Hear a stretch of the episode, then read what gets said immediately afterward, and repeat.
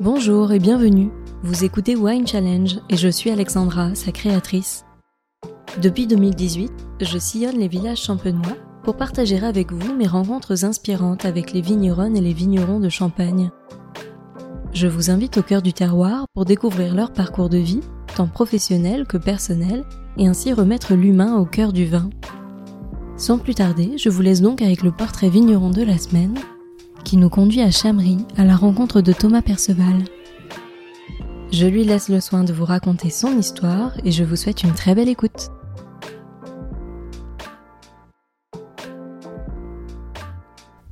Bonjour Thomas. Bonjour Alexandra. Merci d'avoir accepté l'invitation au micro aujourd'hui. Je suis ravie de pouvoir en apprendre plus sur toi pour connaître bah, le parcours qui t'a mené jusqu'ici. Et le plus simple pour commencer, c'est de te laisser la parole pour te présenter de la façon dont tu le souhaites. Thomas Perceval, vigneron à Chamery. Je travaille sur 2,5 hectares de vignes et puis j'ai une partie euh, agricole sur 60 hectares en céréales. Tout le domaine est converti en bio depuis 2012, la conversion 2009 et puis en bio depuis 2012. Voilà. Et qu'est-ce que t'apporte cette double casquette euh, vigneronne et agricole? Eh ben Alors on commence d'emblée euh, sur ce qui me touche. J'ai la sensation d'avoir un esprit euh, plutôt paysan que vigneron à la base. Alors je ne sais pas si c'est l'histoire de ma famille qui fait que je me suis rapproché de ça, ou en tout cas ce qui m'a sensibilisé. Puisque mes parents ont commencé à faire du vin en 1985, et l'origine du domaine, c'est polyculture élevage, jusque dans les années 85. Donc j'ai vécu un peu avec le côté paysan qui me plaît. Euh, on s'en rend pas forcément compte euh, quand on commence. Mais petit à petit, on cerne certaines choses au fil du temps, au fil de son évolution personnelle. Et on se rapproche de ce qui nous touche. Voilà, par rapport au côté paysan. Et qu'est-ce que tu mets derrière ce mot paysan? Alors c'est pareil, c'est quelque chose qui évolue et d'autant plus en ce moment avec tout ce qui se passe.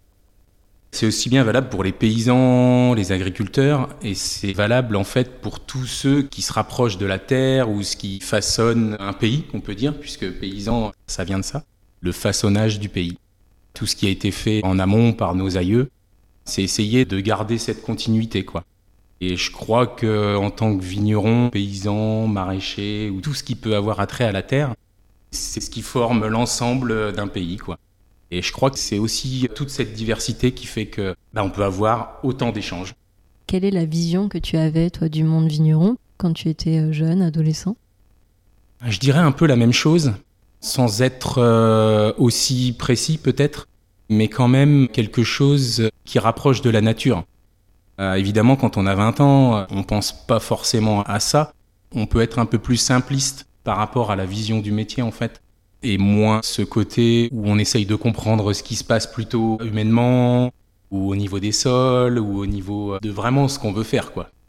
Alors après, on comprend jamais tout, ou, la vie nous fait comprendre les choses au fur et à mesure.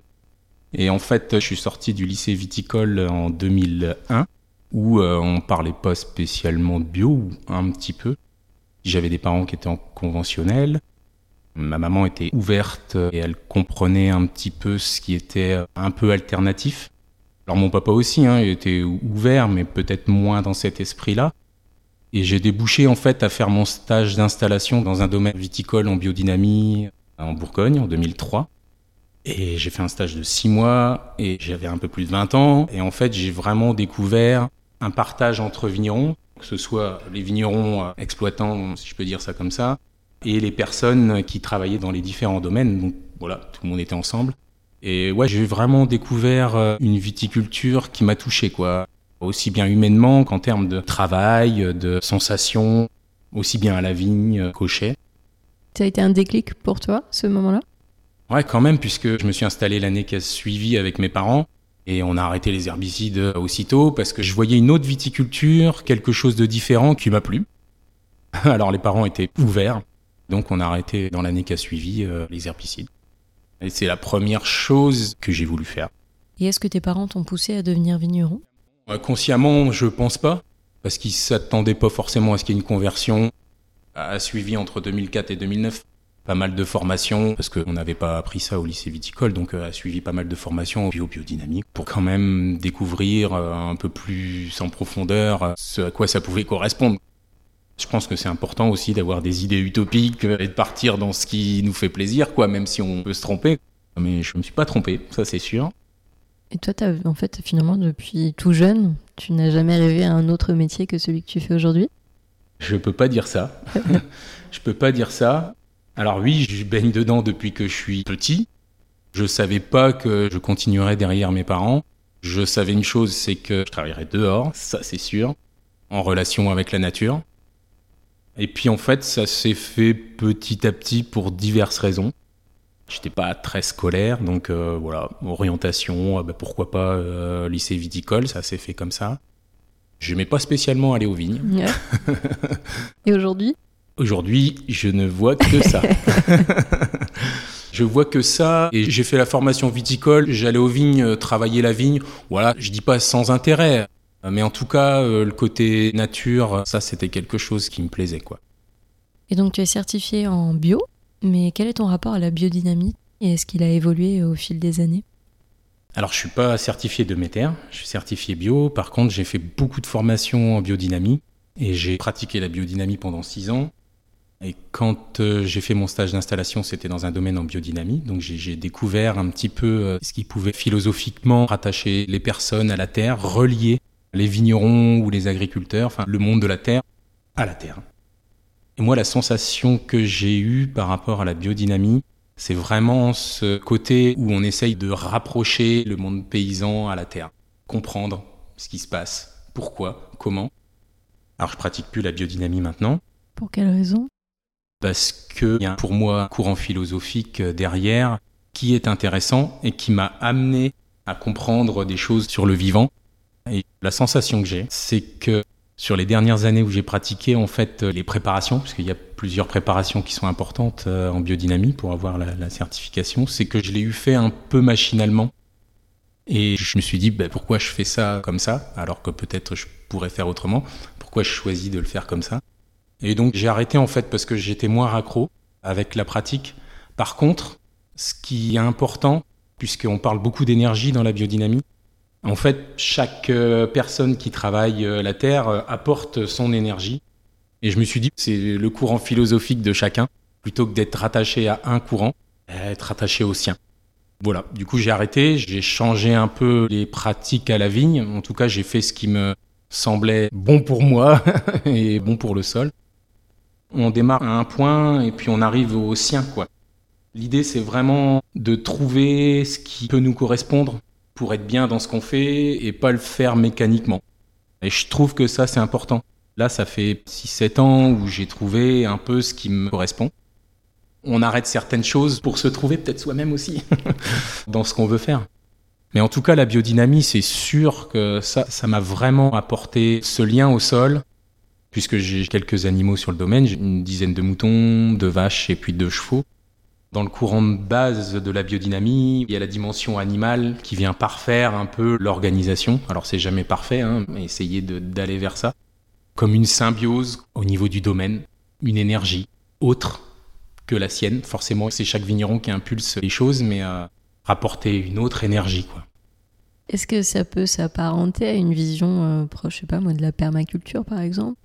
Oui, oui, ça reste assez vaste, hein, la vision de la permaculture, mais c'est un peu l'idée parce que dans ce que je disais tout à l'heure euh, par rapport au fait d'avoir arrêté les désherbants, euh, j'ai travaillé les sols jusque 2014, beaucoup, pendant 10 ans. Et maintenant, je travaille quasiment plus les sols. Il y a un couvert d'herbe quasiment permanent, quoi. Et c'est un peu l'idée, quoi. Parce que pour moi, il y a vraiment cette envie de protéger le sol. Voilà. Et qui a nourri euh, ta culture du vin? En fait, moi, j'ai travaillé avec mes parents, mais je vinifiais pas. Moi, ce qui m'intéressait, c'était vraiment, comme je l'ai dit tout à l'heure, quoi, être euh, dehors, au milieu de la nature. Et j'avais pas forcément d'attirance particulière euh, sur les vins, la dégustation. C'était quelque chose qui était plutôt en retrait chez moi. Et j'ai plutôt découvert cette euh, facette, on va dire, de vigneron au travers de ceux qui vinifiaient déjà dans cet esprit, quoi. La façon dont mes parents fonctionnaient, c'était assez classique, quoi. Maintenant, je vinifie tout en barrique, fermentation naturelle, je mets un peu de soufre, je fais quelques cuvées sans soufre. Mais l'idée, c'est d'aller vers quelque chose de complètement simpliste en vinification, dans l'esprit euh, de ce qui est pratiqué à la vigne, quoi, en fait. Est-ce que tu te souviens de l'état d'esprit que tu avais quand tu as commencé à vinifier? Est-ce que tu avais des peurs, des doutes? Ben, Des moments de solitude, oui, on en a toujours. un peu plus rassuré maintenant, ça c'est sûr. Les premières années, par exemple, je levurais encore, je faisais quelques barriques sans levure. Voilà, on cherche un peu où on va, même si quand j'avais fait mon stage d'installation, les personnes fonctionnaient comme ça. Au début, on n'ose pas trop.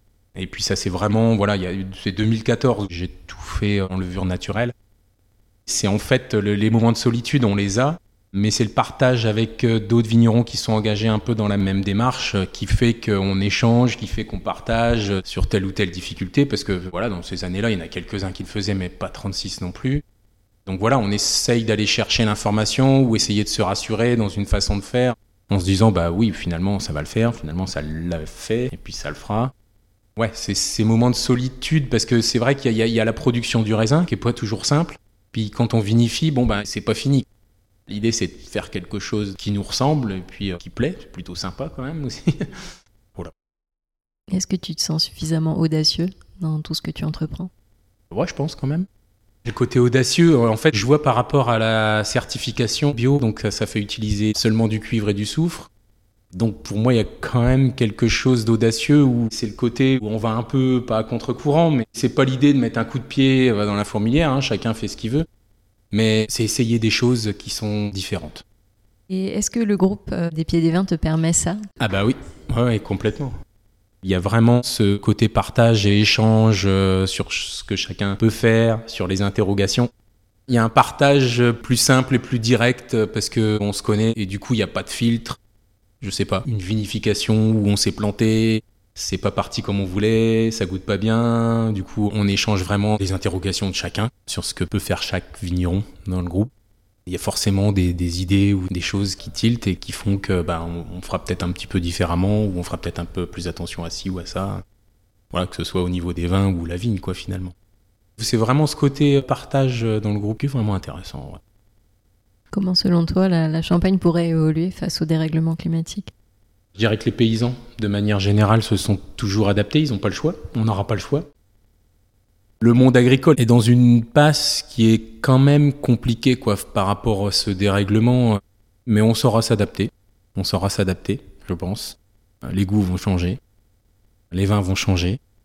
Toujours vouloir faire la même chose, je pense que c'est pas possible. En tout cas, dans ce qui pouvait façonner la Champagne il y a 10 ans ou il y a 20 ans, je pense que ça sera plus comme ça. Il y a tellement d'axes de recherche par rapport à ce changement où le style des vins va changer, aux vignerons de s'adapter. Avant de conclure, qu'est-ce que tu dirais au jeune Thomas qui débutait dans le monde du vin avec le recul que tu as? Qu'est-ce que tu pourrais lui souffler à l'oreille? Eh ben, c'est l'audace. Il faut essayer d'être soi-même et d'aller vers ce qui nous fait plaisir, quoi. Et forcément, euh, les choses vont se faire. Euh, enfin, je dis ça après coup. Hein. Je suis pas spécialement quelqu'un qui ait confiance en moi. Mais j'ai appris à l'avoir, cette confiance. Je crois que c'est ça. Aller chercher ce qui nous fait plaisir. Toujours en rapport avec la nature et toujours euh, en essayant de travailler avec, de faire avec elle, quoi. Eh ben, c'est tout le mal euh, que je te souhaite. Merci beaucoup pour ton temps. J'étais ravie de venir à ta rencontre. Merci Alexandra. À bientôt. Merci à toutes et à tous d'avoir écouté cet épisode. J'espère vraiment qu'il vous a plu et qu'il vous a donné envie d'en savoir plus sur l'invité du jour. Vous pouvez retrouver dès maintenant toutes les informations et les références de cet épisode sur le site wine-challenge.com, mais également sur le compte Instagram du podcast at winechallengepodcast. Je vous donne rendez-vous dans 15 jours pour découvrir une nouvelle conversation. D'ici là, je compte sur vous pour partager vos épisodes préférés auprès de tous les amoureux du vin. Merci à toutes et à tous et à très vite